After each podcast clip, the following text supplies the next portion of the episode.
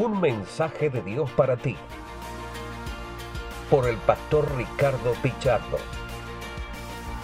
Muy buenos días, queridos amigos y hermanos. Les habla su amigo, el pastor Ricardo Pichardo, con una pequeña reflexión para este día.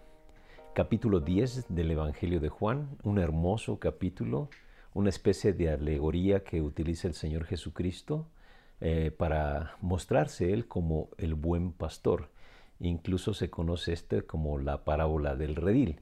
Esto, eh, como dice el verso 22 del capítulo 10, celebrábase en Jerusalén la fiesta de la dedicación, era invierno. Esto se lleva a cabo allí aproximadamente a mitad del mes de diciembre. Habían pasado unos dos meses y medio de la fiesta de los tabernáculos y es en esta ocasión cuando, cuando Jesús expone esta parábola del redil. Pero vamos a ver el verso 1. Dice, de cierto, de cierto os digo, el que no entra por la puerta en el redil de las ovejas, sino que sube por otra parte, ese es ladrón y salteador. Y aquí el Señor Jesús hace un contraste entre el buen pastor y los salteadores, y hace un contraste con su ministerio y los falsos maestros o falsos profetas que lo relaciona con la práctica de los mismos fariseos que lo habían confrontado. Incluso esta es la última confrontación este, de esta sección con los líderes judíos. Y aquí encontramos una alegoría bien interesante de eh, Jesús y sus seguidores con el pastor y un redil. ¿Qué cosa era un redil? Un redil era como un lugar de resguardo, era como, tenía forma circular o forma cuadrangular, que era, este, tenía pequeño, un pequeño muro cerca de piedra y solamente tenía una entrada. En ese lugar eh, los pastores llevaban a sus ovejas y, y, se juntaban varios rebaños en ese redil. Los pastores llevaban a sus ovejas para resguardarlos de peligros, de clima, de los mismos ladrones y este redil solamente tiene o tenía una puerta de entrada donde había un portero que la vigilaba y dormía ahí al lado de la puerta. Y esto es para que se den una idea de cómo Jesús expresa esta parábola. Dice que el que no entra por la puerta en el redil de las ovejas, sino que sube por otra parte, ese es ladrón y salteador. El, el pastor tenía la capacidad de entrar y salir eh, por la puerta del redil con el permiso del, del portero, pero si alguien se tenía que brincar, si alguien no era pastor de alguno de esos rebaños de dentro del redil, tenía que brincar, pero ese era un indicativo de que esa persona era un ladrón. No era un pastor que tenía su rebaño dentro del redil, sino era un ladrón. Y hace Jesús esta comparación con los falsos maestros. El Señor Jesús se presenta a sí mismo como el buen pastor que cuida del rebaño y a los falsos maestros los presenta como ladrones, como salteadores. Incluso hay un, hay un, versículo donde dice que el ladrón ve que viene la fiera y entonces deja el rebaño y se va corriendo, pero el buen pastor incluso estaba dispuesto a dar su vida literalmente por su rebaño, por sus ovejas. Y eso es lo que hace el Señor Jesucristo para con nosotros. Entregó su vida. Él es el buen pastor y lo demostró dando su vida por nosotros. Pero quiero reflexionar brevemente para finalizar en el verso 27. Dice, mis ovejas oyen mi voz y yo las conozco y me siguen. Y el 28 dice, y yo les doy vida eterna y no perecerán jamás y nadie las arrebatará de mi mano. Como le mencionaba, en ese redil los pastores llevaban este, su rebaño y podían ahí estar eh, rebaños de varios pastores y las ovejas podían moverse allí. Pero es importante que las ovejas conocían la voz de sus pastores y solamente atendían a la voz de sus propios pastores.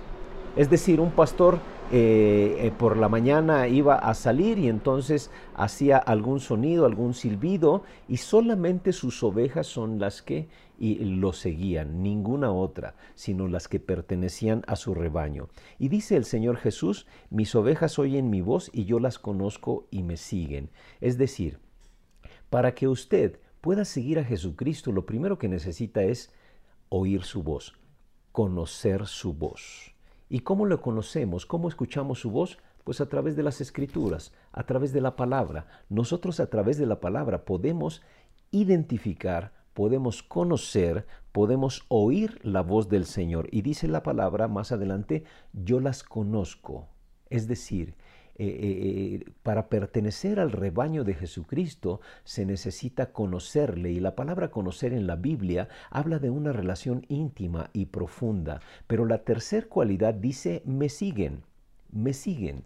Es decir, los seguidores de Jesucristo se notan, se notan porque van tras Él, van tras sus pisadas e incluso se comportan, hablan, piensan, actúan como actúa el Señor Jesucristo. Por eso en Antioquía se le llamó por primera vez cristianos a los seguidores de Jesús. Cristianos era como un apodo de decir, ay, los pequeños cristitos. Entonces, aquel que pertenece a Jesús conoce su voz, sigue su voz, tiene una relación personal y profunda con Él.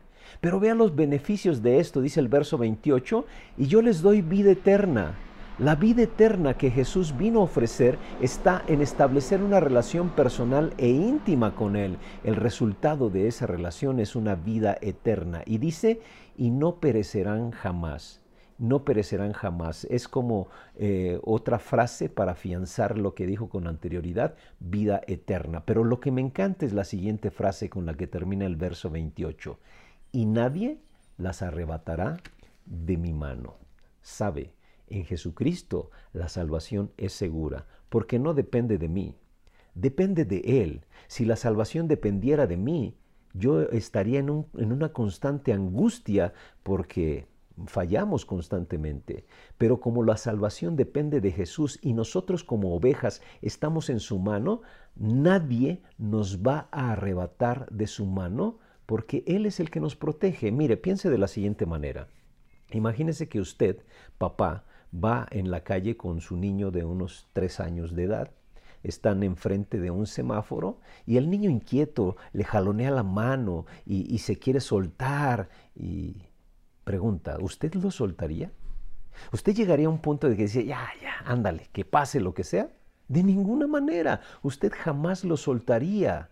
Y me recuerdo lo que Jesús decía a los padres, si ustedes padres siendo malos dan cosas buenas a sus hijos, imagínense nuestro Padre Celestial. Imagínese usted cuánto protege a su hijo. Imagínese lo que está dispuesto Jesús a hacer para que nadie le arrebate de su mano. En Jesucristo hay seguridad. En Jesucristo el buen pastor hay seguridad. Solamente yo quiero terminar diciéndose, diciéndole, asegúrese que usted está en el rebaño. Asegúrese que usted oye la voz del buen pastor, le conoce al buen pastor y le sigue, porque si eso es una realidad en su vida, usted vivirá una vida segura. Nadie le arrebatará de la mano del buen pastor. La salvación es segura en Jesucristo. Él nos tiene en su mano y nunca nos va a soltar, ni nadie podrá arrebatarnos. En Jesucristo hay seguridad. Que Dios le bendiga y tenga un excelente día. Este ha sido un mensaje de Dios para ti por el pastor Ricardo Pichardo.